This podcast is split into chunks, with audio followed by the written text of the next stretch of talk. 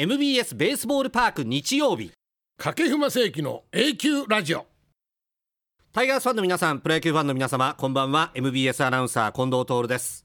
早いものでもう暦は12月です。今年も残り1ヶ月を切りました。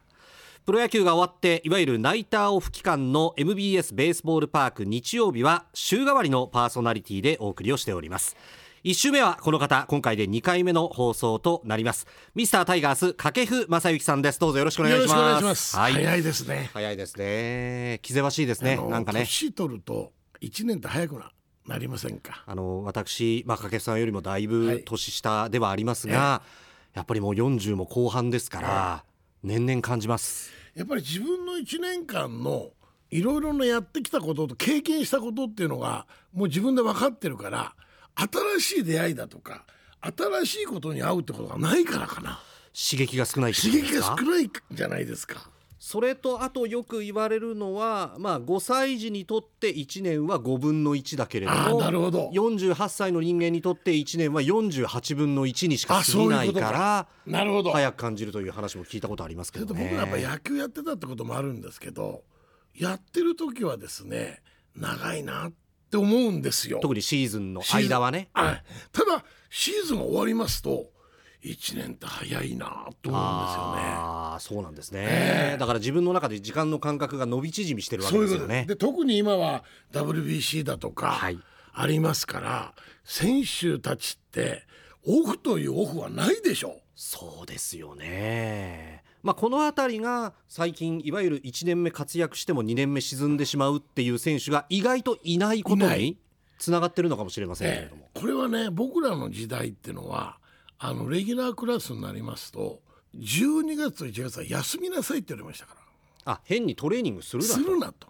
レギュラーになったらですよ、はいはいもちろん。若い頃は甲子園球場で自主トレという名のもと12月の2 5 6日クリスマスシーズンまでもう徹底的な基礎練習。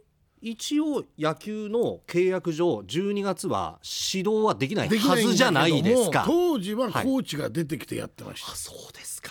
強制練習ですね。一番嫌だったのが 12月と1月の自主トレ。地獄でした。そりゃそうですよね。もうね近藤さんあのアルプススタンドあるでしょ。はい。あれを一段抜きで上まで上がれ。これ20本とかね。おんぶしてはい。10回上がれとか。はい。これだけで死にますよ。そうですね。ピッはい体操ちょっとしてください。ピッて笛が鳴ったらはい甲子園のグラウンド10周とか。そんなスタートです。まあ要はあんまりボールを扱う練習はしないわけでしょ基礎体力作りですよね、はいノックはちょっとするんですけど、はい。あとそのサーキットトレーニングって言ってタイヤ引っ張ったり手押し車みたいのしたりもうい昔ながらのですね砂袋を巻き上げたりあそういうサーキットトレーニングメニューを5セットとかですね。あはい。それ全部終わってから室内に行って大きなカゴあるじゃないですかブルーの、はい。あれ400キロぐらい入るかな。それ一箱 T ですよ。やんなりますよ。基礎的なものを量を多くやるっていう、そういうことです。ねもう体に覚えさせる練習。だからそれで選手会の僕がちょうど選手会の副会長になって巨人の中畑さんが会長だったんですよ。その時に10年選手の復活だとかいわゆる FA ですわねそういうものの話があの議題が上がりましてね、はいだったら12月と1月の完全のオフの2ヶ月間をちゃんとオフにしなきゃダメだみたいな話になったわけですよ。それから完全の2ヶ月間のオフという形で指導者が若い選手に教えられなくなったわけ。これって若い選手の技術向上のためにはマイナスなんですよ。なるほどだから一番喜んだベテランですよね。そうですよね若い人が上手くなんないんだもん。はいだからこのね12月と1月って僕の経験ですよ僕はあの若い選手たちは徹底的にやった方がいいなるほど僕はそう思ってんの。ですからそうやって外から強制される環境がない分、自分でどれだけできできるかってすすごい大事ですよね。だから今のその2月の1日にあのキャンプインしますけども、まあ、それまでいろいろなろう浜でみんな集まっていろいろやったりもしますけどもねどれだけ自分で追い込めるかって結構シーズンの成績左右すると思います。そうでしょうね。だからはい。僕らの方が安心してたんですよ。怖くないわけ。やらされてるから。ああなるほどもう毎日体動かしてますから、はいはい、ええ、でその練習が終わってからサイン会だとかあのコマーシャルの撮影だとかはいされるわけまあオフらしいことをやる。やるわけですよ。はい。まあ近藤さんしんどかったです。いやお察しします。でもやはりそういうまあ我々はっきり言って知りませんでしたけれども、はい。努力がやっぱりその表舞台。あのスタミナというですね、はいやっぱり、まあ、1年間戦うスタミナなんて2ヶ月ではつきませんけども、はい。うん。そういうその練習をやる継続する才能というものを見極められますよね。あ継続する才能？才能。これが一番僕大切だと思うの、練習みんなするじゃないですか。で自分追い込むけど徹底的に追い込むのも才能ですよね。はいそうですね。で自分の練習やってる継続するのも才能ですよね。そうですね。だから僕はあのまあ、自分で言うのもなんなんですけども打ったとか打たないとかじゃなくて練習だとかいうそういう自分を追い込むことを継続することの才能が僕はちょっとだけあったんだと思うんですよ。うーんええで僕その子の部分がすごく大切だと思うんですね。でこの部分が佐藤があるかないかっていうのが僕は心配してるところなんです。なるほどはい2年間の野球見た時に、ええ本当に自分を追い込んだのかというそれがちょっと心配な部分。まあ具体名が出てきましたけれども、まあ、佐藤輝明の場合は侍ジャパンの秋の強化試合シリーズにも呼ばれまして、はい。ちょっと遅れて秋季キャンプに入る秋季キャンプも実質10日もやってないでしょ？そうですね。休みがあるから。一週間今日ぐらいじゃないですか？はい。まあ、その中で岡田監督がその新聞でしか僕は見てませんけどもあの佐藤のバッティングを変えるというようなことを言われてましたよね。だからどうやってその来年のね2月のキャンプインした時に佐藤のバッティングがいい形で変わってこうキャンプスタートしていくのがすごく楽しみなんですよ。だからこの佐藤にとって12月1月の2ヶ月間っていうのは3年目のシーズンを左右する2ヶ月間だと思った方がいいと思いま。ですおそらくプロ生活において、まあ、即戦力ルーキーとして入ってきてそこそこ結果を残してさらなる飛躍を求められる3年目の成績って、はい大きな分岐点になるかもしれませんね。これがもしもですよもう佐藤には僕僕いつも佐藤には厳しい厳しいって皆さんに言われるんだけどまあ期待の裏はい返しですからね、はいはいそうです。あのもしも来年のその3年目のシーズンが2割5 6分でそのホームランが20本前後であれば、レギュラーっていうものは自分本当に勝ち取ることはできないですよね。20本打ってもええとそうですか思います。だからクリーンアップは打てませんよね。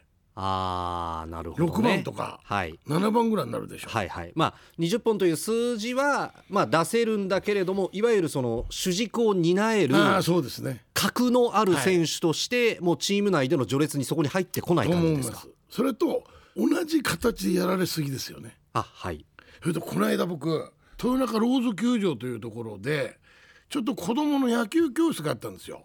その時に巨人の高橋由伸君、えー、とキャッチャーやった村田君牧原君宮本君それと哲平君だったかな、それで僕豊中住民なんで呼ばれて行ったんですけど、はいはいその時村田の中やん中やんって言うんですけど、あのー村田と話した時にですねこうアッパースイングレベルスイングの話になったんですよ。子供たちのその指導する時に掛け算どう思われますかって言った言われたのでいや僕はもうレベルだと思うよと。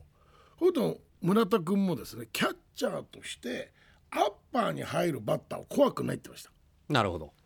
まあ一番近くでバットの軌道を見つめ続けてええ。きたわけですからね、で今はちょっとアッパー気味のトレンドがありますよね。じゃないですけど、はい。そういう軌道がいい悪いっていろいろ言われてますけどもキャッチャーの目からすると攻めやすいって言ってましたね。ああなるほど、ら佐藤のスイングってどちらかというとアッパー気味に入りますから、それがどうレベルに触れる変化するバッティングに変わるかがすごく楽しみなんです。それがですから意識なのかそれともメカニズムなのか。ね。まあ、両方だとは思うんですけどあります。よね。ありますあります。だから,、はい。らそういうものもだからこういうオフの期間っていうのは時間がありますからなるほど。トレーニングをしながら自分の体のメカニズムですよね。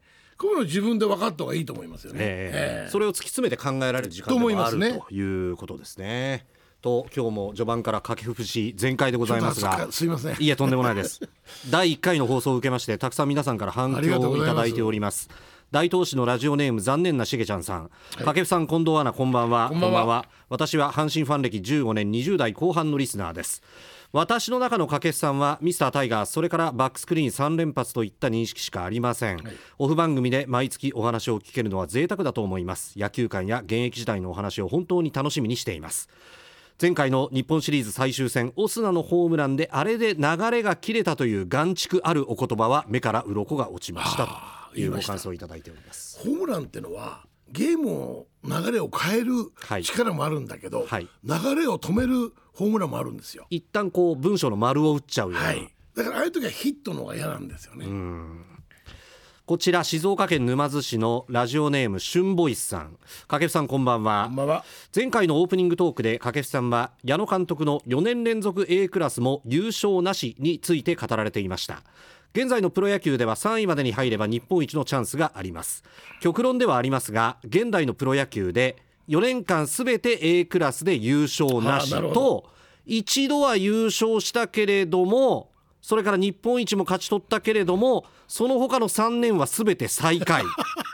まあ、極論ですよ。ね極論です、ええ。だと監督としてはどちらが評価されるんでしょうか？掛布さんはどちらを評価されますか？僕は一度の優勝ですね。まあ日本一もついてくりゃそれはもちろんですね。選手ってのはですね、はい。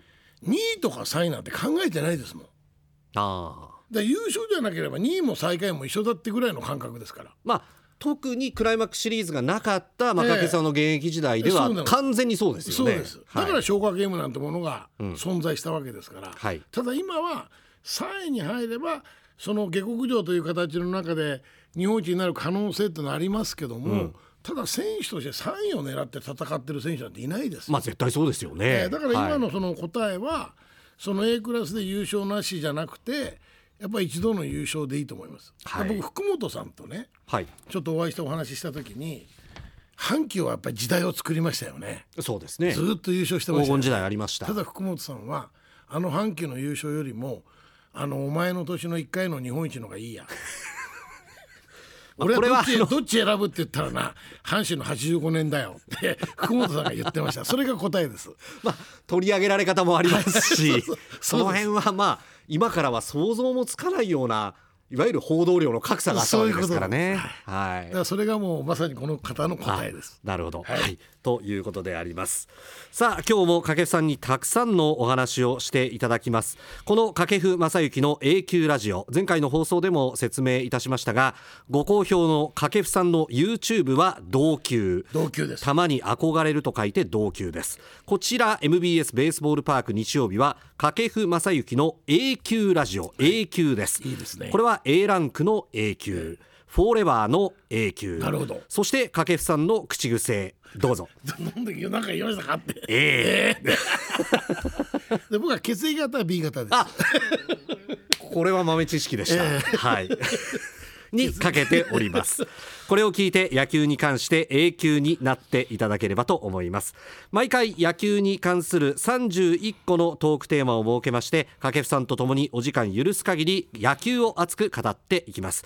掛布さんでしか話せないことここでしか聞けないこと満載の1時間25分。今日も番組最後までよろしくお付き合いくだよろしくお願いしさいます。では掛布正幸の永久ラジオこのコーナーに参りましょう。掛布正幸の永久談義。掛布さんにちなみまして31のテーマをもとにこの番組を進めてまいります。ここに A 級ボックスと名付けられました箱がスタジオに入っております。こちらにまあ31個のトークテーマが入っておりましてこちらからまあ任意で、はい。まあ掛布さんにこう引いていただいてトークテーマを決めていただくとはい。いうことになっております。前回は岡田彰信監督助っ人というテーマでお話をいただきました。さあ今日最初のテーマは何になるんでしょうか？では掛布さん今日1個目のテーマ引いてください。結構この間いいタイミングで聞いたん完ですよ。璧でしたからね。これどうですか？はい開きました。うわ！はいオフの過ごし方。これまたオープニングで先ほどねね、えー大変な練習を甲子園で積まれたというお話をええしていただきましたが、まあですから練習はそれだけやったというそれと同。時にはい、やっぱファンの方たちにあのいろいろな仕事で呼ばれることあるであると思うんだよ。テレビの出演とかですね、はい、そういうものをやりながらやっぱり練習をしてその2月のキャンプを迎えて結構大変だと思うんですけども、はいこのファンの方たちに呼ばれることに対しての、そういう仕事というものはなんかちょっと忘れて大切にしてもらいたいなという気持ちもあるんですよ。ああそうですよ僕ねだからしかできないようなイベントってあるじゃないですか。ありますね、えーはい。そういうのってのはあのやっぱプロ野球選手として若いとかベテランとかじゃなくて、まあちょっと大切にしてもらいたいかなと、はい。まあ、チームの成績が最下位などの時ってのはやっぱりち球団の方で自粛って結構あるんですよ。まあ確かに最下位になったのにオフにええ。イベントに出るテレビに出る、はい。ね、その辺で遊び歩くそれはいかがなものかっていう空気をやっぱり怖がりますよね。これはもう球団のある程はい。度そのシーズンの成績だとか、はい。まあ、自分自身の個人の成績もありますしそういうものを加味しながらやっぱりそういうイベントごとってものは大切にしてもらいたいなと。はい。ですから僕も若い頃はあのいろんなコマーシャルをさせていただきましたけどもその自主トレが大体終わるのが3時4時ですからですよね。そこからもう着替えてすぐ京都の渦政だとかの撮影所に行くわけですよ。甲子園から京都まで行きましたか。ええはいそれで12時ぐらいまで撮影をしてで翌日休みの日なんですけどもね、はいはいはいはいええ12時ぐらい撮影をしてであのスポンサーの方が撮影終わってから食事を用意しておきますそうででというね。ことで、ええ京都のポント町というはいお茶屋さんでそのスポンサーの方たちと食事をしていろんなこう話をそれがやっぱすごくやっぱりねなんて言うんだろう来年ちゃんとやらなければいけないというプレッシャーを与えてくれるんですよね。やはりその周りの注目される方から期待をひしひしと感じる場になるわけですはいね。それとマスコミのペンですよね。はいこれもいろいろ書かれるじゃないですか。まああの正直試合がないですから書くことがありませんので、ええまあ鵜の目鷹の目で書くネタを探すと、ええまあ本当に選手からすればはっていうことも出てくるかもしれません。ありますけど、はいやっぱり新聞紙面を賑わす選手であってほしいんですよ。ですから一度私はあの取材拒否ということをねはいあの僕らが若い時代にあったんですよ。はいキャンプの時です、はいちょっといろんな嫌な報道がどどこかの新聞が出たんですよ。はい朝のミーティングの時にそのあるコーチの方が選手会として球団としてその新聞記者に対する取材拒否をしたらどうだみたいなことを言われたんですよ。はいでも僕はマスコミあってのプロ野球だと思ってましたのでで最後に手を挙げて「ちょっといいですか?」っていうことで「なぜそんなにマスコミを怖がるんですか?」って言ったことがあるんですよ。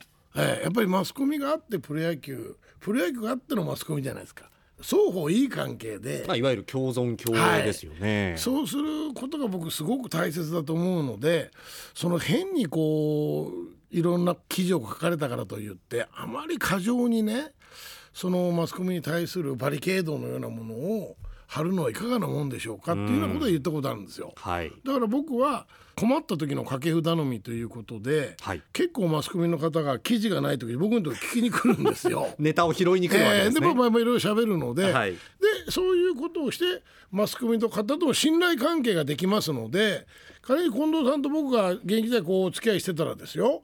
僕が「あいうえお」って喋ったら近藤さんはこの「あ」は書いてもいいけど「お」は書いちゃダメだなってのは近藤さんが分かってくれますよね。まあ察することができますよねだ。から僕は「あいうえお」って言えるわけですよね。はいだそういう記者とのコミュニケーションを僕は作ってきました。そういう部分のなんて言うんだろうなマスコミとの距離感というものをやっぱり今の選手ってもっと作るべきだと僕は思ってるんです。これはオフの間が一番いいかもしれない。確かにそうですね。ええ変な規制もかかりませんから。なないですからはい。だからそういう意味ではそのオフの2ヶ月間って一オフ超えると僕はもう一年一年大人になっていく自分を感じましたもん。体もですねはいはい。一回り大きくなり二回り大きくなっていきますし、まあ経験していくことが全然違うわけじゃないですか。で野球を通じて出会う方たちも変わってくるわけですよね。だからすごく自分自身が一年一年野球を通じて何か一歩一歩階段を上がっていく自分というものを感じてましたのでそうなりますとオフの間がめちゃくちゃ怖くなるんですよ野球やってないんで。なるほどね。ええはい。だから僕は二軍監督の時にその二軍の方たちにあの野球のね怖さっていうのはすごく大切なんだよと。なかなか二軍のゲームの中で野球の怖さを知ることはなかなか難しいかもしれないだからあなたたちに1打席でも1球でもいいから1軍のグラウンドで投げたり打席に入ってもらいたいんだとその一軍の野球やることによって野球の怖さみたいなのもちょっと感じるかもしれないと。そうなるとやっぱオフのその過ごし方っていうのが変わってくるんですよ。怖さが。はい。ええだから怖さがあるからプレッシャーが生じてそれが練習鍛錬の原動力そういうことです。だから僕が初めて3割打ったのが21歳の時だったんです。もうそれまでは野球楽しくてしょうがなかったですよ毎日運動会ですよ。ああはい。だってテレビで見る人たちと一緒に野球やってるんですよ。まあ好きなスポーツをやってるわけですから、ね、やってるわけですから、はい。それが3割を打ってそれなりの評価をいただいてマスコミだとかファンの方の期待を翌年背負うわけですよ、ね。まあそれこそ取材量も激増するわけじゃないですか、ええそうです。はい。周りの環境がガラッと変わるんですよ。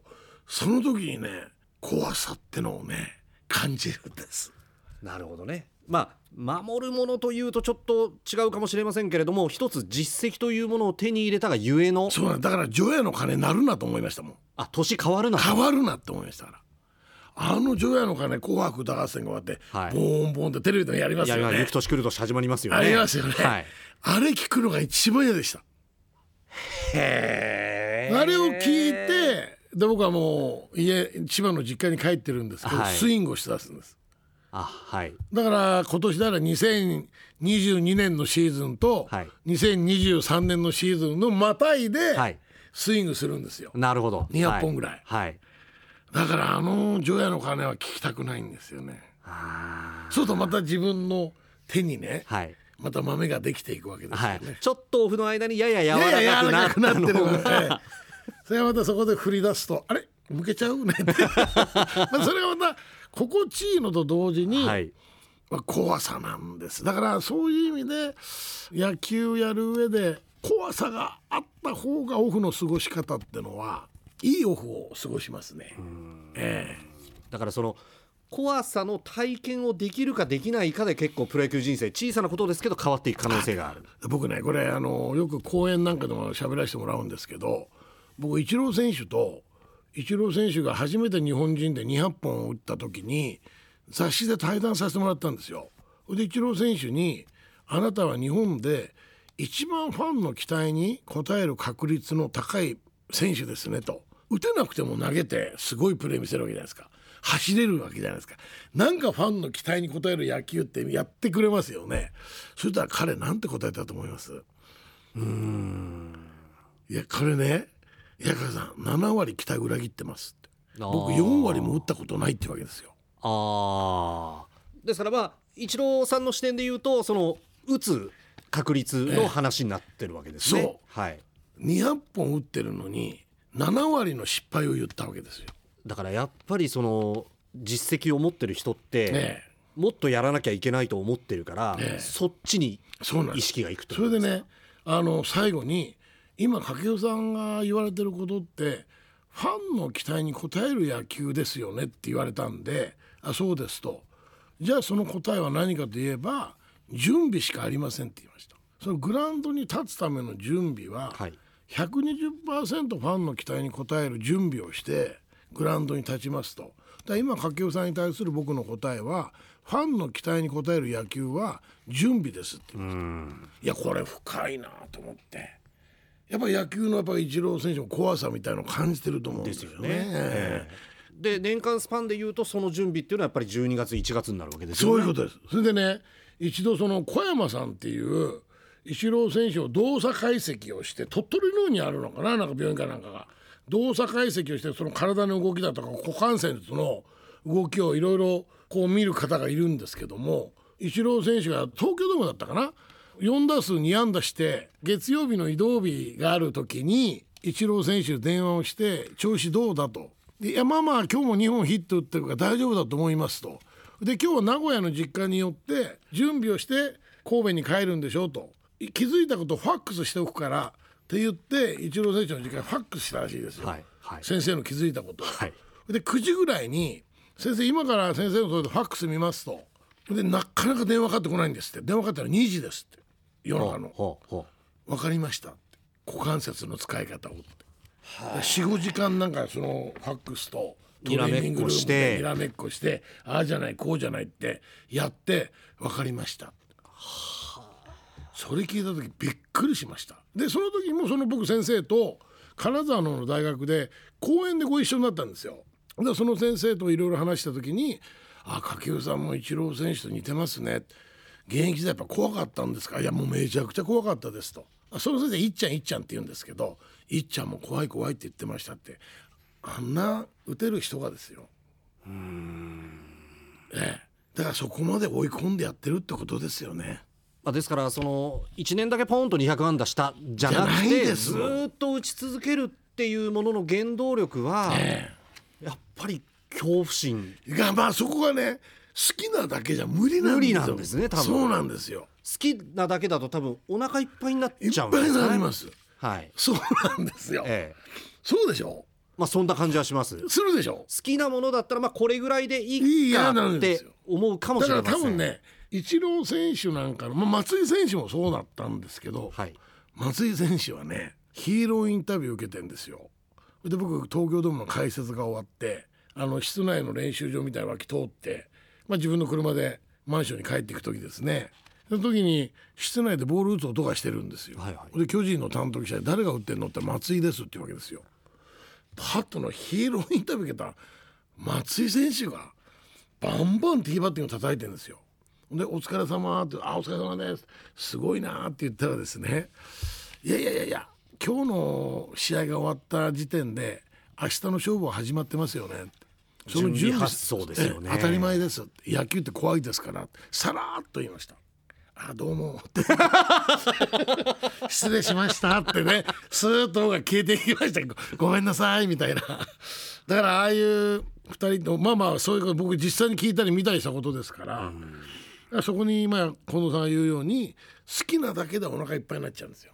なるほどね。だから怖さを知るとね、はい。準備に終わりがないんですよはいはいはい多分好きだと準備に終わりがあるんですね、あー満足するから。なるほど。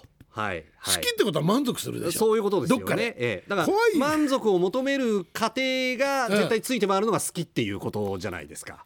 そうです。はい。で怖いってのはそこがないじゃないですか。あこれはね山内さんっていうバッティングコーチに、はい。スランプという言葉を使うなって言われたんですよ。ほうほうほうほうほうほう。お前それはそこだと思ってるだろうとああスランプ僕は今うん。スランプです、はい。それはお前今自分の野球バッティングが一番そこに足がついてると思ってるだろう。その下にあるんだスランプはって。そのそこがあると思うなだ。からスランプという言葉はですね使うなって山内さんに言われたことあります。上には天井があるが、ええ。下は底なしななんいだと。よ底なしだよっていう。だからお酒を飲んだり気の合う仲間と食事をして気分転換をすることも大切だけども、はい。最終的に野球で失敗したことは野球でしか解決できないから野球にのめり込んでいけって言われました。なるほど。だからそういう意味でオフの2ヶ月間って今すごく選手に与えられた自由な時間なわけじゃないですか、はい。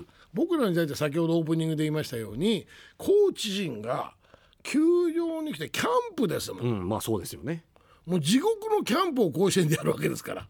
でそれで僕はもう一回りも二回りも体大きくなっていったんですよ。でレギュラーの方たちが休んでますからキャンプに行くと僕らがもう最初の三第3クールぐらいまで目立たないとキャンプねダメでしょ、うんまあそうですよほねんと僕らめっちゃくちゃ目立つわけですよね。そういう形でレギュラーの方で追いついていったんですよね。だから怖さっていうのは一つキーワードかもしれませんそうねかもしれませんね、えまあでも本当にオフの大切さそれから掛布さんの現役時代のオフの大変さ、はい。伺いましたけどもそんな中で掛布さんが割と大事にされていたオフでしかできない楽しみみたいなものは何かありました？あーでもこれね楽しみって言ってもですねあのまあ結婚してから家庭がありますからほんのその正月前ぐらいに2泊3日とかで行く温泉旅行とかですね、ああなるほど、はい。僕、カニが好きなものです。あそうですか、はい、あのカニを食べに行く城崎の方へ。はいはいはいはい。これがすごく心地よい2日間ですね。まあ、きっかけっていうのも変な話ですけどカニがお好きになっ何でカニ好きになったかわからないんですけど、ええ。まあねあの掛さんたくさんいろんなところで美味しいもの召し上がってるとは思うんですが、えやっぱりそのカニは冬は外せないってことですよ外ねせません。この間もちょっと話脱線していいですか？どうぞ。金沢の方にはいはい。ちょっとある仕事で行かせていただきまして日帰りするつもりだったんですよ。はい。で向こうの方が「今はカニが解禁してますよ。いいカニ用意しております」って「泊まります」すぐ予定変更、だいぶ前からいいカニを用意しておいてくれそうですか。たらしくて、はい。もう今まで食べたカニの中で3本の指に入りましたねこれ余談で申し訳ない。本当に申し訳ない。まああのカニは美味しいものだという認識は私もありますけれどもその美味しいものの中でこれも脱線しますけど脱線しさい。掛布さんがおっしゃるその美味しいカニの要件って何なんですかね？僕あまりあのカニを生で食べるのはちょっと好きじゃないんであすよ、はいはいはいはい。ちょっとシャブシャブという形で、ええ湯にくぐらせて、えちょっと白っぽくなって。えなった。ほんと花が開くみたいあーなありますね。開きますよね、はいはい。松葉のように、はいそれをそのカニ味噌にちょっとつけてそれがですね一本一本繊維みたくなってるんですよ。まとまってないのも。そうですね。あのカニのお肉って繊繊維質になってますよね。それが一本一本主張してるカニだったんですよあその一本一本の歯ごたえであり、私は4番掛布ですみたいな。一本一本が。私は1番真由美ですみたいな。5番岡田ですとか。要は手を抜いてる繊維がないわけですね。ないんです。3番バースですみたいなね。そういうちょっと。それ一本で腹いっぱいでしょ。ありがとうございます。泊まってよかったですって言ってですね。翌日サンダーバードに帰ってきました。なるほどね。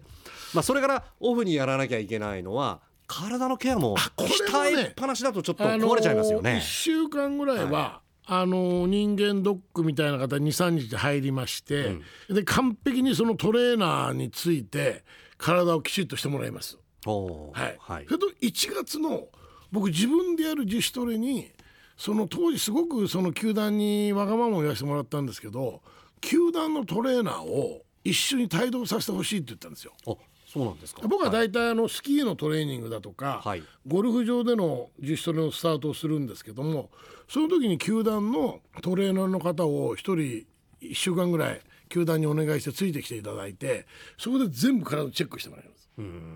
ええそのチェックっていうのは、まあ、筋肉の損傷であるとか、はい。可動域とか可動域ですね。はあ。大体オフの間に怪我っていうのは治すじゃないですか。そうですね、はい、あとそういうものはどこまで可動域が広がっているかだとか、はいはい。あとちょっと筋肉が多少落ちますよね。まあそうですよね。オフの間。ええ。その時ってね、これ僕すごく不思議だなと思うんですけど、いつもその球団のトレーナーに言われたんですけど、その自主トレの時って僕ベターってつくんですよ。足広げて。る柔軟性が高い高いんですね、はい、これがその自主トレからウェイトトレーニングだいろんなトレーニング始めていくじゃないですか。はいはいはい。ほど戦う筋肉ってついてくるわけですよね。そうすると僕ってちょっと硬くなっていくの。あー筋肉が増えたことによって、ええ。そのいわゆる柔軟的な動きの可動域は狭まる。狭まる。でも動きの中の柔らかさは消えない。はいはいはいはい。え動きで硬いのはダメですよね。だからトレーナーによく言われるのは本当はその筋肉つける前のあの状態を筋肉がついても保ってもらいたいんだけどもできるだけ動きの中で柔らかさを失うような筋肉は作らないでくれって言われたんですよ。ああなるほどね、えーそれと筋肉って重たいですから、はいあの僕は80キロを超えてしまうと足の怪我をしてしまうんですよ。はいはいそれ自分でわかるんです。はいで80キロまでだとでキャンプってのはその一番そのなんていうのかな自主トレからこのキャンプに向かう時ってのは野球が始まりますちょっと怖さから解放される時なんですよね。野球やってるから。あなるほど、はい、だから意外に野球選手って2月のキャンプで特殊なんかやってもう汗だらだらで泥んこだらけになってやってますけど意外に顔は笑顔の選手って多いと思うんですよ。オフの間の野球から離れているがゆえのその恐怖心、はい。なんとも言えない空気から解放されてるから。解放されるだからちょっとね怖さから解放されるのもキャンプなんですよ。でその時に結構動きますから食べちゃうんですよね。ああそうですね、はいほんと、80キロを超えていくわけです僕も。はいはいはいはい。朝昼晩晩晩ぐらい食べちゃいますから。バンバンバンがちょっと多いような気がします、あれはい。83キロだ、うん。大丈夫。でも動けるわけですよ。大丈夫。で結構ば打球も飛びますからまあウエイトが増したらそれだけ飛びますよね、大丈夫かなって。でもゲームになったらこの重さじゃダメだなと思って帰るじゃないですか。はい。それで家の体重計乗ると83キロで減らないんですよ。はい。でうちの女房にちょっと食事の制限しなきゃダメかなみたいな相談すると「いや大丈夫」と「1ヶ月で多分あなたは778キロ戻ってるから」って言うんです。普通に普通にしてても？これはオープン戦が始まると僕全部の試合出なきゃいけないはい。立場だったんですね。ほんでお客さんファンの方から見られる野球が始まりますとその無駄なものを自分でそぎ落としていくんですね。やっぱりその見られる緊張感ですか、ええ。あのよくね女優さんはいつまでも見られてるから美貌をキープできるっていうような話ありますけれども、だからあのまあオープンセンター1万2万ぐらいのファンのはいはい。前ですけども、仮に10人でもまあ1人でもいいやファンの方が入ってる球場で野球やりだしますと僕の体って戦う形になっていくんですね。これはもうファンの目ですよね。でそれはまたファンの目の怖さですよね。あそうですファンねの方の目の怖さが僕の体を仕上げてくれる。まあ逆に言うとファンの目が変に心地よかったら増えちゃうわけですからね増えちゃおそらく、はい、だから最後に仕上げてくれるのはファンの目なんですよ。でもやっぱり伺ってると、ええ。掛布さんがそのシーズンだけじゃなくてオフの間もやっぱりファンというものの存在を常に感じ続けて、ええ。まあそのファンというものの目線とこう四六時中本当に付き合ってたんだなってことはよくわかりますね。だからまあそれぐらいやっぱりあの阪神ファンの方っていい意味でも悪い意味でも激しいファンの方が多かったですから。そうですね。だから僕がその結婚して25歳でちょっと膝の怪我をしましてで1年間棒に振ってしまうんですけどはじ70試合か80試合ぐらいし出なかったのかな、まあ、その時ってのはもう電話番号を変えても鳴りやみませんよ。寝れませんよ近藤さんまあそれは本当によろしくない行為ではあるんですけれども手ね。紙ははい。ほとんどの手紙がカミソリの刃が表に向いてるんねですよそういう話も聞いたりしたことはありますが。そういう手紙だとか、はい。その電話だとかうちの奥さんが対応してましたけども、そういうのを当然僕は見るわけじゃないですかそれもやっぱり怖さになるんですよねうん。あこのファンの方たちも裏を返せば家計を頑張れっていう期待かもしれないと思うようにしてたんです僕、はいそうですね。はいこ。の人たちの期待に応えなきゃダメだというだからそういうファンの目というかファンの空気感っていうのは、はい絶対忘れちゃダメだと思うそうですね。現役の時は。でタイガースの選手はまあそういう環境に良くも悪くもいられるわけですから。常にいるわけですから、はいえーだからオフの間はそのファンの方のそういうことが感じながら、はい。あの自分の自主トレと言われる自由な時間ですねそのトレーニングを大切にしてもらいたいんですよ。という割と壮絶な、深かったはいオフの過ごし方のはいお話を掛布さんに伺いました。では掛布さん続いてのテーマ引いていただきましょうか。聞きますか？はい。何が来るかな？うわー FA トレード FA トレード。あーこれは僕らの時代の FA とトレードってのもまあ FA なんかなかったですし、はい。今はですからどうですか？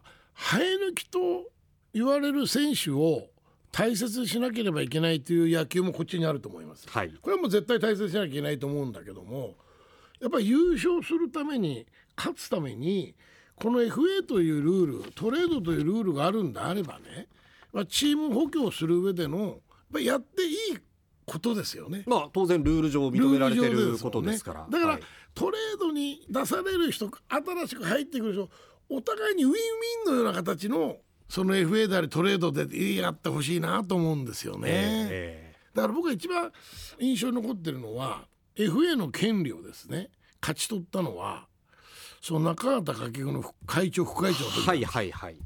で僕が辞めた時に FA ってできできたんですけどもその時に落合さんが選手会を脱会したの。はい。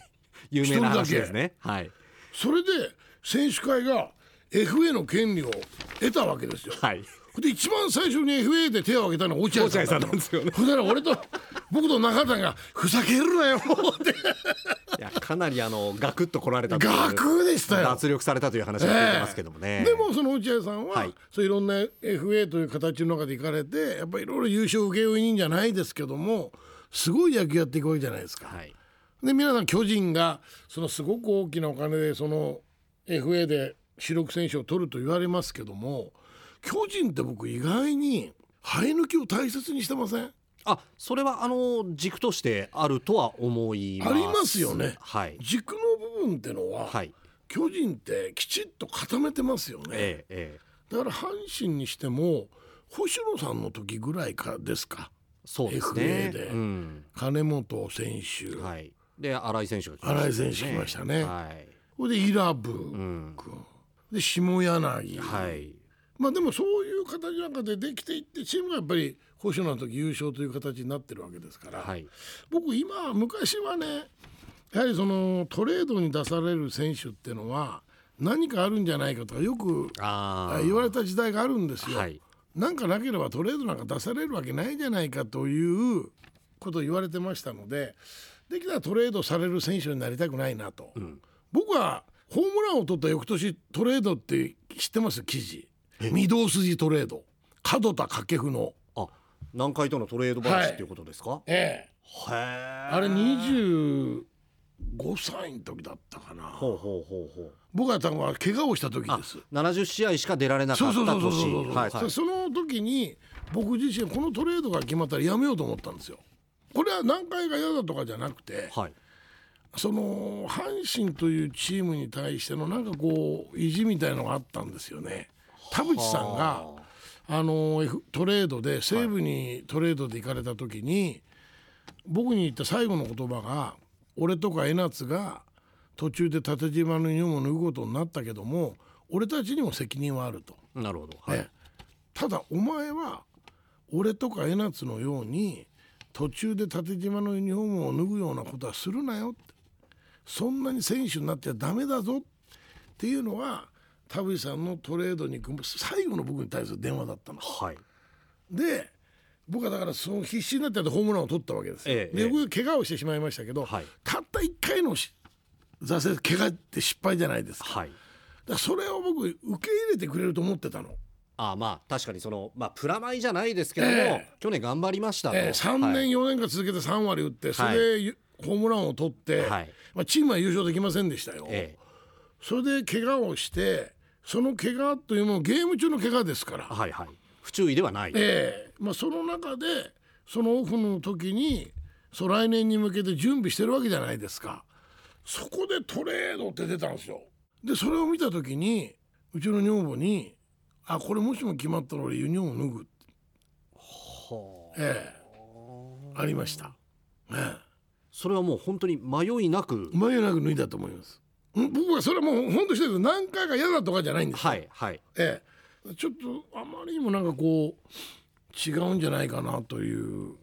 それではそれが誤報だということで、ん。他のスポーツ4紙が誤報だみたいなの書いたんですよ。はい。でもその記事を書いた方って僕その仲のいい方でその方とちょっと治療院で一緒になったんですよ。体を整えてくれる治療院があるんですけど、はいはいはい。その時に当時の話をしてましてでもこれ本当上層部では本当にあったことなんだみたいなことを言われたことあるんです。ああだから全くの誤報じゃない、えはい。そうだからすごく僕自身もこのトレードという言葉を聞くとその時を思い出すんですよ。まあ一つその選手掛布ではなくてなんか駒としてなんか扱われてるような気持ちっていうことですかね。そういうことですね。はい。で4番を打ってはい。初めてホームランをタイトルを取り、はい。で翌年ちょっと自分の野球の甘さだったんだと思う考え方の甘さだったと思うんですけど、やっぱ1年間満足する野球ができないチームに迷惑をかけた、まあ、ただ自分が入ってから5年6年やってきた野球を考えればこの1年の怪我でのミス失敗っていうのはある意味こう受け入れてくれるんじゃないだろうかっていうような甘さもあったんだと思うんですけどだそこでこういう南海さんとのトレード話が出た時に、それから僕の新しい野球っていうのがまた始まっていくきっかけになったのもこのトレード話なんですよね。はいもう絶対だからこういうことで新聞の紙面を逃がしちゃダメだと。なるほど。だからもう全部の試合に絶対出るんだと。ああはい。えそれから僕全試合にこだわる選手になったまあ81年から85年まで5年連続全試合出そうなんですね。ええ。はい。だからこのトレードというこの言葉を聞くと自分がそのトレード話があったことをすごく思い出しますそれね。と江夏さんと田淵さんですね、はいええだから田淵さんは僕 YouTube で聞いたんですけど真夜中だったらしいですよ。通告が。和歌山ではい。ゴルフしてたんですって。はい。でホテルで寝ようかと。ほうほうほうほうだから12時回ってたらしいですよ。日付変わってたわわけですか。ホテル阪神に来てくれでピーンと来たらしいです。もうあトレードだと。はい。その時には田淵さんももうなんか自分の気持ちの中であもうしょうがない。まあこれもこれも阪神まあまあいいしょうがない。だから阪神大好きな部分と田淵さんですね、はいはい。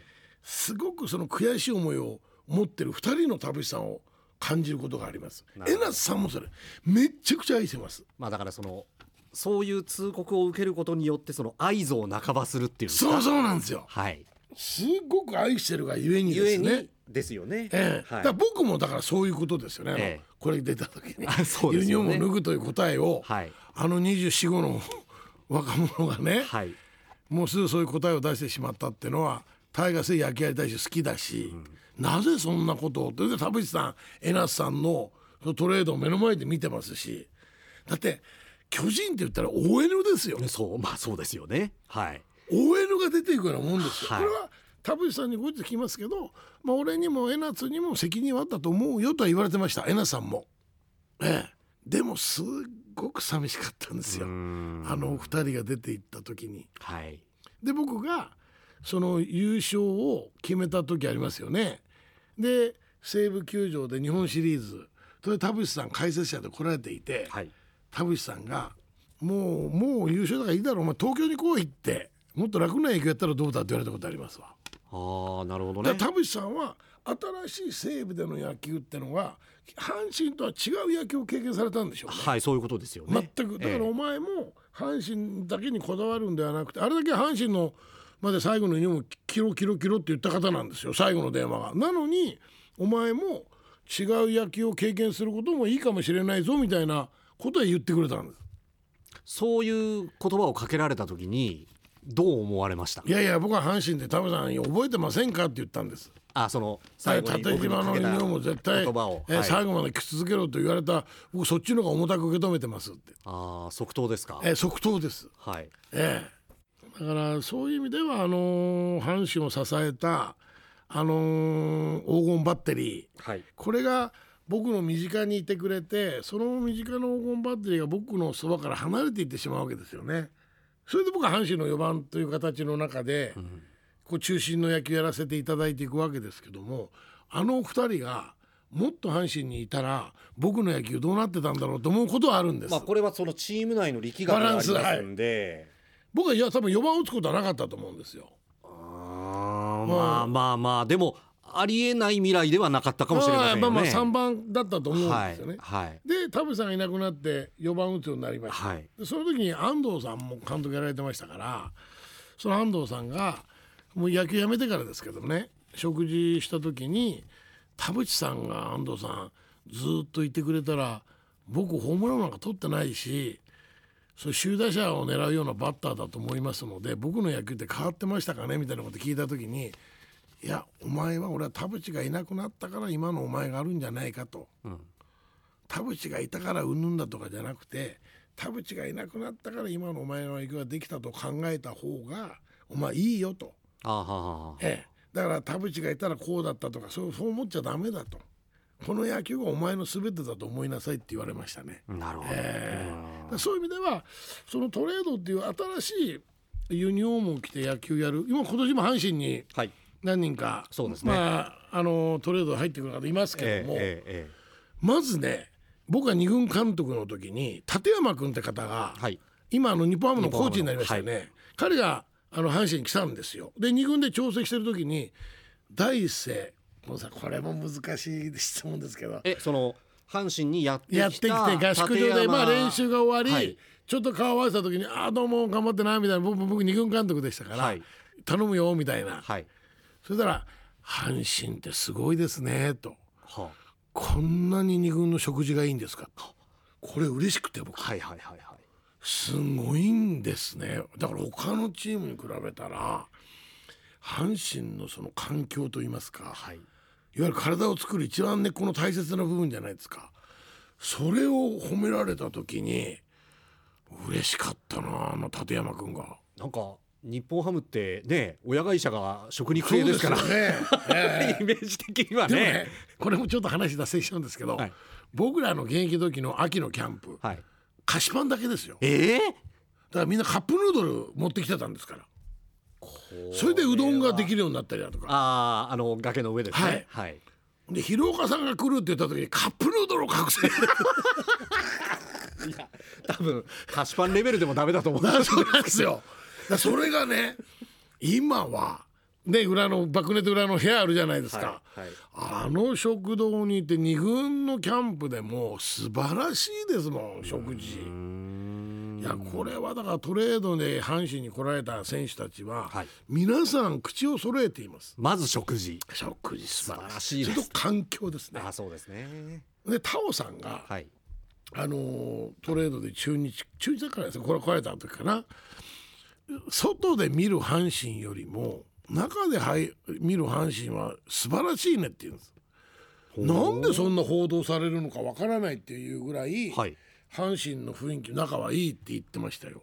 あー。ちょっとだから皆さん誤解してるかもしれませんね。はい。ちょっと報道がまあ最近でこそそんなにこう上げ足取るような報道ってありませんけれども昔はすすごかった。だからまあその報道だけの情報に接してるとチーム内でも上げ足取り合ってんじゃないかみたいな空気に見えるのかもしれまもせんね。っと選手間でギスギスしてると思ってたはいって言ってたんですけどあこんなにやりやすい環境で野球ややらせてもらえるんだみたいなこと言ってました、確かにマスコミはねすごく厳しいと思います、はい。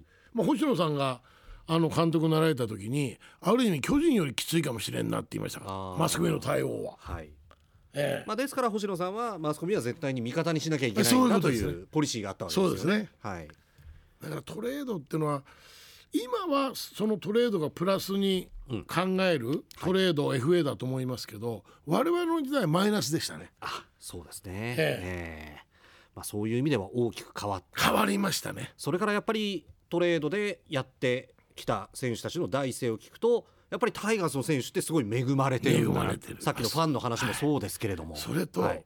今は契約が素晴らしい契約をしてくれるじゃないですか。頑張れば、はい。FA で来る方たちなんてとんでもない契約してくれるじゃないですか。そうですね。だから我々の時代っていうのは分かりやすかったのは野球一番できた方が一番お金もらったんですよ。まあ、簡単に言えばね。わかりやすいんです、はい。ただこの FA という制度ができて FA が絡みますと野球の成績ではない FA というルールの中でお金がかかる人もいますよね。そういうことですでねちょっとその野球界の年俸のバランスってのが、はい。ちょっと FA でちょっと分かりづらくなってますよね。そうですね、はいで結局 FA ができてからその FA 選手にたくさんのお金を払うようになる、ではいそうするとまだ FA を使ってないけど生え抜きで頑張ってる人たちもなんかそれに引っ張られてどんどんどんどん上がるようになってるようなイメージはありますね。ありますね。はいまあだから僕はあのお金をね上がるのも僕は本当いいことだと思うんですよ。はいはいただそれに見合うやっぱりファンの方に感動を与える野球をやらなければいけないんじゃないかなと思いますね。そうですねだからあの野球中継なんかでも我々あんまり褒めちゃいけないんじゃないですか？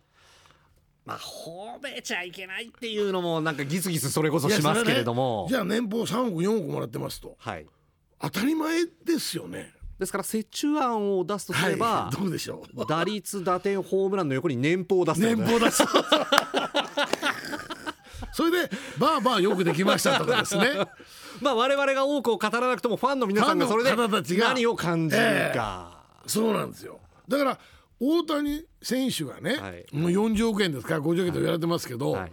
それを高いと思う人はいないでしょ。そうなんですよ。思いませんよね。思いません。なぜなら全人未到だからです。誰もやったことないことやってるでしょ、はい。だからそうあってほしいんです僕。なるほど。やっぱりそのお金に根拠が欲しい。そうはい。まあ確かに FA というルールでそれはもう権利ですから、うん。もうお金もらいなさいなんですけど、はい。それは僕はもう手を叩いてるんですけどであればやっぱりそれに見合うはい。やっぱり野球をですね。やってほしいな。えー。これがまたね FA で来る人って大体複数年がついてくるじゃありませんか。そうなんですよね。だからそういう意味でね、やっぱりあの金本選手がやっぱり FA という形で阪神に来て、彼がやった野球に対して年俸高いと言った人はいないいでしょ。ないですよね。だって優勝させた空気意識から根こ変えましそぎ変えましたもんね。たからね。そこなんですよね。うん。ええ。だからそういう意味で本当は生え抜きの選手はそれやらなきゃいけなかったのかもしれないけど、そま率先してチームの空気を作んなきゃいけないのかもしれないけれども、ええ。はい、そういう意味で星野さんがそういう形で変えた。だそういうなんて言うんだろうな確かに今このね年俸ってあ出した方がいいね。じゃあちょっとあの MBS の中継の会議に提案をしておきますんで。どうですかね。テレビ見てる方とかねラジオ聞いてる方がね。でもなんかそ年俸こばっかり3億の5千万2割2分みたい2な割2分。なんかそんな話ばっかりになそうりそうですそうそうそう。よねゲームがすみませんね。費用対効果の話ばっかりになっちゃって。こらあかんやろ。うんちょっとギスギスするような気がしますね、まあ、あのあでもだから、はい。僕はそういう FA だとかそういう形で権利を行使して、はい。そういうちゃんとした契約をしてそういうお金をもらうことはもう大賛成なんです。えだからその見合う野球を、はい。もっとレベルの高い野球をやってほしいという、ええ FA 移籍の選手の皆さん責任感を持って一つああいいですえね。野球に取り組んでいただければと思います。では今日三つ目のテーマもいっちゃいましょうか掛さん。三つ目ですか？はい。ちょっと今日はトークい熱いですね。やでもねやっぱりその責任感とかねその恐怖感というか、ええ。そのプレッシャーから来る頑張りみたいな、まあそそこが基本なんですけどね、ええ。はい来ましたこの時期の。あ賞。賞。タイトルですね。タイトルですね。はい、こうなった時にピーンと思い浮かぶ選手ってもう村上君しかいないでしょ今年は。まあそうですね。あとまあ2年連続の、えー山本君ですかオリックスの、はい、はい、この2人ですよね。ですね。この賞という字を見れば。はい。特にやはり22歳ですか。あの若者がやった1年間の野球彼一人で阪神負けたようなもんですもんね。そうですね。あの甲子園の3連発。はい球場にいましたけどすごかったな。でも最後はもうタイガースファンももう3時を送るしかないってないいう状態になってましたからね。そうなんですよ。はい。それぐらいの野球やりましたよね、えでも彼は22歳という若さで3つのタイトルを手にする。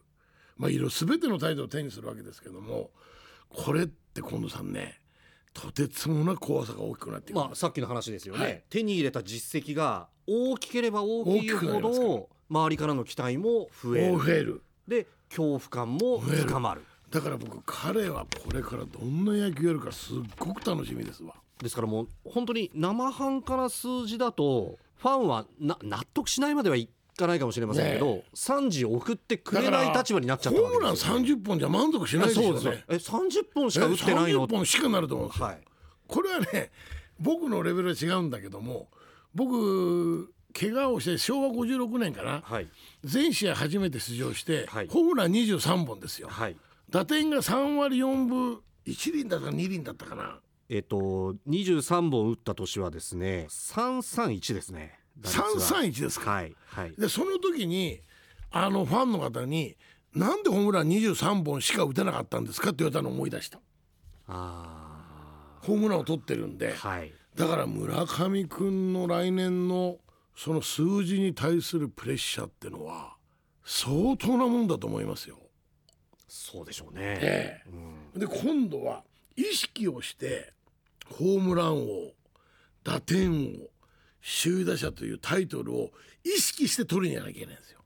あの取りに行けば取れるものとして扱わなきゃいけないあ扱わなきゃいけない。これでヒットを打ったりホームランを打ったりするってすんごく難しいんですよ。特にヒットだけじゃダメなんですね。ホームランがありますから。そうですねヒットの延長がホームランでは増えませんから。はいホームランを狙っていかなきゃ打てませんから。現役時代に掛布さんはどっちの考え方だったんですか？最初はヒットの延長がホームランでした。はい30本ぐらいまでのホームランを打った時はホームランは全く意識しませんでした。まあ1970年代ですねはい、で48本のホームランを打って、はいその時にオールスターでホームラン競争に全試合ホームラン競争にで出たわけですよ。で僕らの時代って10スイングだったんです。はいはいはいはいで山本浩二さん6発打ったんですよ。はいあ6発は無理だなって僕7発打ったんですよ。ほうほうほうほうほうでその時のじゃあ残りの3本の当たりどこだったかっていうとヒットですわ。はあはあはあはあはあ。だからホームラン競争が教えてくれたのがホームランの短縮がヒットです。そういう感覚を頭でそこで感じる実感した。はい、はい、でホームランっていうのは意識しなきゃ打てないもんなんだなと。逆にね。40本50本打つためにはですねはいらその中でいかにホームランの短縮がヒットという形のバットの出方をするかなんですよ。これがアッパーじゃダメなんですよ。ああ。レベルなんです。どうしても飛距離を出そうと思うと我ら素人はこう下から打ち上げた方が飛距離が出ます。ですからはい。アメリカのフライボール革命という、はい。そのアッパー気味にそのポイント前に打ち上げるというそういうその打撃が非常にクローズアップされたんですけど1年間トータルするとホームランの数は圧倒的に増えたんです。と同時に三振も増えた。みたいですね。はいで打率は下がりました、はいだからフライボール革命っていうのは決して正しいスイングじゃないんですよ。そういうことでですね。答えはないんですよね。はいで今年の村上君だとかエンジェルスの大谷君などのスイングを見るとレベルに変えようとしてるんですよね。これは率とホームランを同じレベルで増やしていきたいとはいミスショットを減らしたいんですよね。はいそうなるとやっぱレベルになるんです。それをあの若い村上君がなんで分かったんだろうっていうのが。あ今年僕見ててあれ？去年はちょっとアッパーに入ってたけど昭和の匂いがするレベルをレベルスイングしてるなと王さんってダウンスイングじゃないですからねあ。あ我々どうしてもあの日本刀振ってるイメージがありますので。王さんもレベルですからアッパーレベルぐらいの感じなんですよね。そうです、ええはい。だからそのいう意味でいかにそのホームランを意識しながら率を上げるかっていうのは、はい。ポイントはレベルスイングなんですよ。でもそのごめんなさい素人の感覚で伺いますがレベルに振っていく中でも打球を上げなきゃいけないちょっとボールの下に入れるんですね。その感覚なんですかその感覚でこうまん丸のちょ下っとしたええ、そうするとスピンがかかりますよね。はいそれでボール上に上がってくれますよね。そうですねそれとレベルに入るってことはボールの軌道にバットのヘッドをずーっと乗せてられるわけですよ。つまりそのボールに力を伝える時間が若干だからそれとポイントがいくつも作れますよね。あ捉えるポイントが、ええはいアッパーだとボールが来る時にアッパーって1点しかないですよ。確かにそうですねすれ違うところし一かつしかないじゃないですか。ないですねはいでレベルってのはいくつもありますよね。そうですねずーっとそのポイントレベルに乗ってるわけですから。はいこれはねこの間その野球教室で高橋由伸君が子供たちにそのバッティングの説明をした時にラインに乗せるというような言葉を使ったんですよ。ラインってのはピッチャーが投げてくるボールがラインのように見えますよね。はい。糸が引いたように、ん。そこにいかにバットのヘッドを長く乗せておけるかってことがすごく大切だと。感覚としてはボールの軌道にバットの軌道を合合わせわせる。てはい。振っていく。振っていく。はいそれがすごく大切ですということとそれと高橋由伸君がいいこと言ってるなと思ったのはピッチャーがテイクバックをした時にトップって一番後ろの遠いとこトップあるじゃないですかピはい。ッチャーの、そのトップの位置とバッティングするトップの位置を合わせるようなタイミングの取り方をしてくださいって言うんですよ。そうすると、はい。一番トップトップが遠くになるわけじゃないですか。はいはいはいはい。離れるわけですよ、はい。そうするとボールを一番長く見れるというあ時間を稼げるという、あはいはい。でじピッチャーのトップと自分のトップ同じような形でタイミングをまず作りなさいと。それからボールが来るラインに対してバットをずーっと乗せておきなさいと。これはレベルスイングですよと。そういうことを説明される。で由伸君が終わった後に「掛布さん一言なんかないですか?」って言われたので「もう言うことないよ」って。そうでしょうね。えーまあでもなんか言ってあげないで悪いなと思ったんで、アッパーになることは君たち避けた方がいいと。そのためにバットにはバットの目があるって言ったんですよ。グリップエンドに目があるって言ったんです。うん。自分の2つの目でボールは見るけどもバットのグリップエンドという目でボールを打ちに来なさいと。はい。そうすると高橋由伸さんが言ったボールのラインにバットって絶対乗っていくからああこのグリップエンドのあの丸いところを丸いところ先導役にして持っていくわけですそうそうそうそしたらあのバットのヘッド下がります？下がんないですよね。下がったら目が上向いちゃいますもんね。そうですよね。ええ。そうでしょ？ずーっと見てたらはい。バットって絶対レベルでちょっとバットのヘッドが立立ってるような感じになりますよね、はい。だからボールを見るのは目とバットのグリップエンドという目でボールを見て打ちに行けば自分の体からバットが離れないし高橋由伸さんが言ったラインにバットを乗せることができるからバットの目を大切にしてボールを打ちに行きなさいはあ、えだからそういう打ち方をその村上君は今年しだしてるんですよね。それはやはり神宮球場がホームグラウンドであるという利点が彼にそうさせてる可能性はどうですか？ありますね。はいあります。それと彼のすごいところは松井選手ってのはバットのヘッドを返して飛ばしたいタイプなんですよね。ほうほうほうほうほ手首を返すんうですよだから,、はいだ手首を返すバッターと返さないバッターがいるわけ。はい。松井選手は手首を返すタイプなの。だから状態が悪くなるとセカンドゴロがめちゃくちゃ多いタイプのバッター。はい。まあいわゆる引っ掛ける打球ですよね。はい。でも僕今年の村上君のティーバッティングだとかバッティング練習をちょっと YouTube みたいなのを見た時に手首を返さないんですよね。手首を返さないでボールとバットが当たってボールがレフトの方に飛ぶんであれば、はい。レフトの方にバットのヘッドを放り出してあげる。手首を返す感覚じゃないんですよ。このその上になる手が変わらない。変わらない。ってことはバットが被らないから、はい。ゴロになる確率は低くなりますよね。はい。でもその力を入れたスイングをしようとすれば当然その帰結としてこう帰る帰りますよねでもねこのさんあれだけウエイトトレーニングしてはい。あれだけの素晴らしいバランスの体してるでしょ彼だから手首を返して強く打たなくてもそれ神宮球場という球場もあると思います、はいはい。まあ、十分なんですよ。ティーバッティングやっても手首返してないですもん。はでちょっとゴルフの方たちのアイアンなんかのそのアプローチなんかする時に手首返さずにトップまで持ってくるようなスイングってありますけどそういう感覚ですよねだから僕はさらなる飛躍するんじゃないかなと見てるんですよ。つまりその今までのいわゆるセオリーからはちょっと外れてるけど、ええ。大きな視点で見るとすごい理にかなった理にかなっるてる。ボールを上げるということと、はい。ミスショットを減らすということですね。だから僕もホームランを取ってから、はい。バッティング練習でゴロは打ちません。はい。練習から練習から絶対土のグラウンドにボールは落としません。バッティング練習で。もうそういう意識で意識をします。だからそうすると手首を返したら絶対ゴロになるゴロになりますよね。はい。と僕の場合は村上君と違う手首を返さないで使おうというイメージじゃなくてゴロを打たないというイメージなんです。ああそれが手首を返さないことにつながる。あの使い方につながっていったんですけど、え。だからこれもだから広島の江藤君というやっぱホームランを、はい。ねあの方が僕がキャンプ取材行った時に掛布さんはどんな気持ちでバッティング練習してたんですかって言われたんでいや君もホームラン40本以上多分打つバッターだし打てると思うとであればバッティング練習からゴロ打たない方がいいよって言ったんですよ。でそれがホームランの短縮がヒットにつながるんですね。ゲームになればゴロ打ちますよ。あもちろんまあ、もちろんそれはまあピッチャーのいろんなボールが来るわけですからも打たせまいと思って投げてくるわけですから、でもゴロの打球ってすごく少なくなっていくんですね。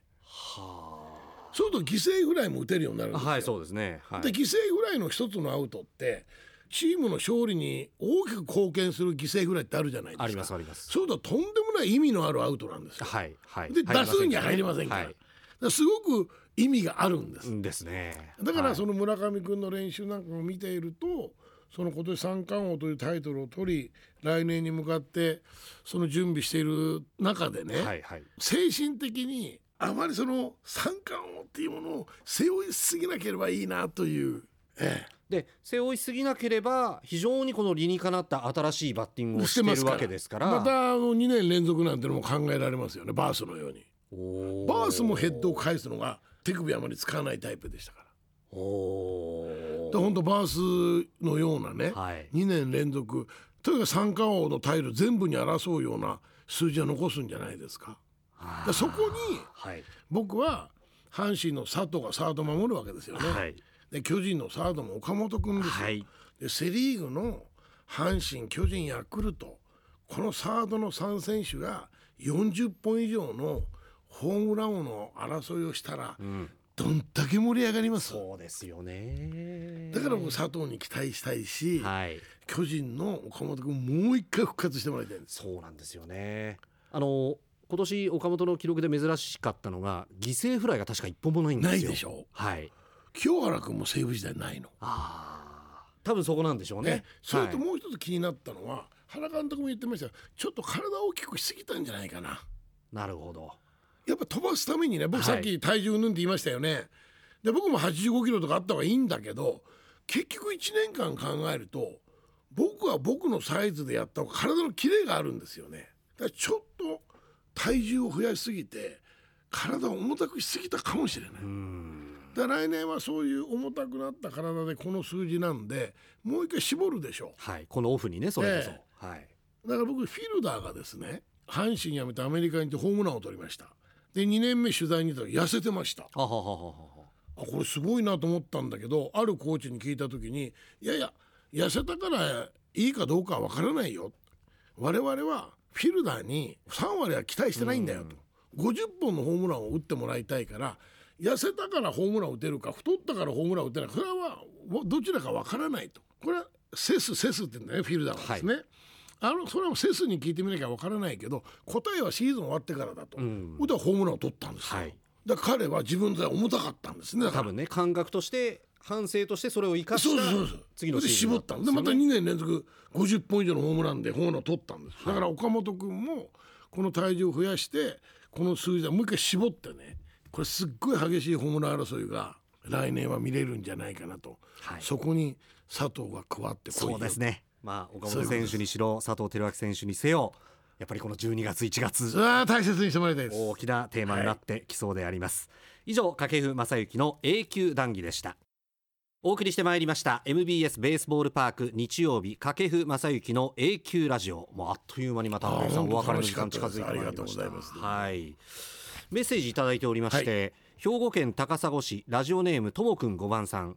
先日深夜に MBS テレビで発掘アーカイブ探検隊という番組が放送されていました内容は1985年11月6日放送のアドリブランドタイガース日本一記念特番に掛布さんがゲスト出演した回のダイジェストです。あそんなんやってたんですか？はい。あれ？視聴率は番組史上最高の14%だったそうです。最後に掛布さんは関東出身だけれども関西の風土や人たちに愛着が湧いているので引退しても関わっていきたいとおっしゃっていました、はい、掛布さんは当時のことを覚えていますか？という。覚えてます。これもまさにオフのそうです。まさに我々が掛布さんにお声をかけて出ていただいたというああいう番組に呼ばれるってことはすごく嬉しいわけですよ。はい。僕らのじゃみゆき野球教室とかね。はいまあ、関東出身だけれどもという一節が、あそういえばそうだよなって今思ったんですけども。もうどっぷり関西です、そうですね、はい、もう話し出すと止まらないという掛布さんの第2回でありました、はい、番組では掛布さんへのメッセージまだまだお待ちしております。番組の感想そして皆さんに掛布さんに語ってもらいたいこの31個のトークテーマなどそれから掛布さんへの質問など何でも結構です。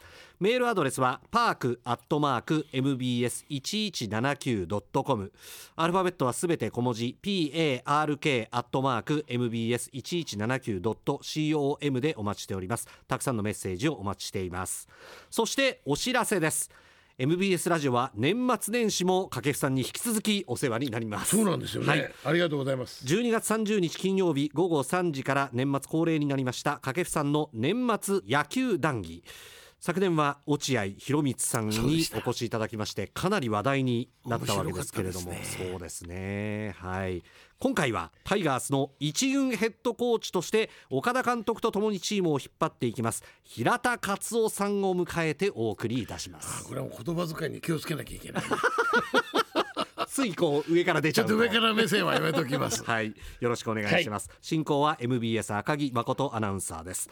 そして年が変わって2023年1月1日元日午後6時ですからこの時間帯になりますけれども新春特別番組として12月24日阪神競馬場でのイベントの模様をメインにしまして掛布さん藪圭一さん亀山勉さんとの新春対談番組をお送りいたします。あこれもあの以前何回かやらせていただいたことあるんですけど、はい、やっぱコロナ禍の中でそういうイベントができなかったんで、はい、久しぶりですね。あ、そうですね。はい、はい、そちらもぜひ掛さん盛り上げてください。はい、はい、進行は市川泉さんです。そしてこの掛布正幸の永久ラジオ次回は年明け1月8日日曜日ということになります。これらも合わせて年末年始ぜひ掛布さんのラジオでお楽しみください。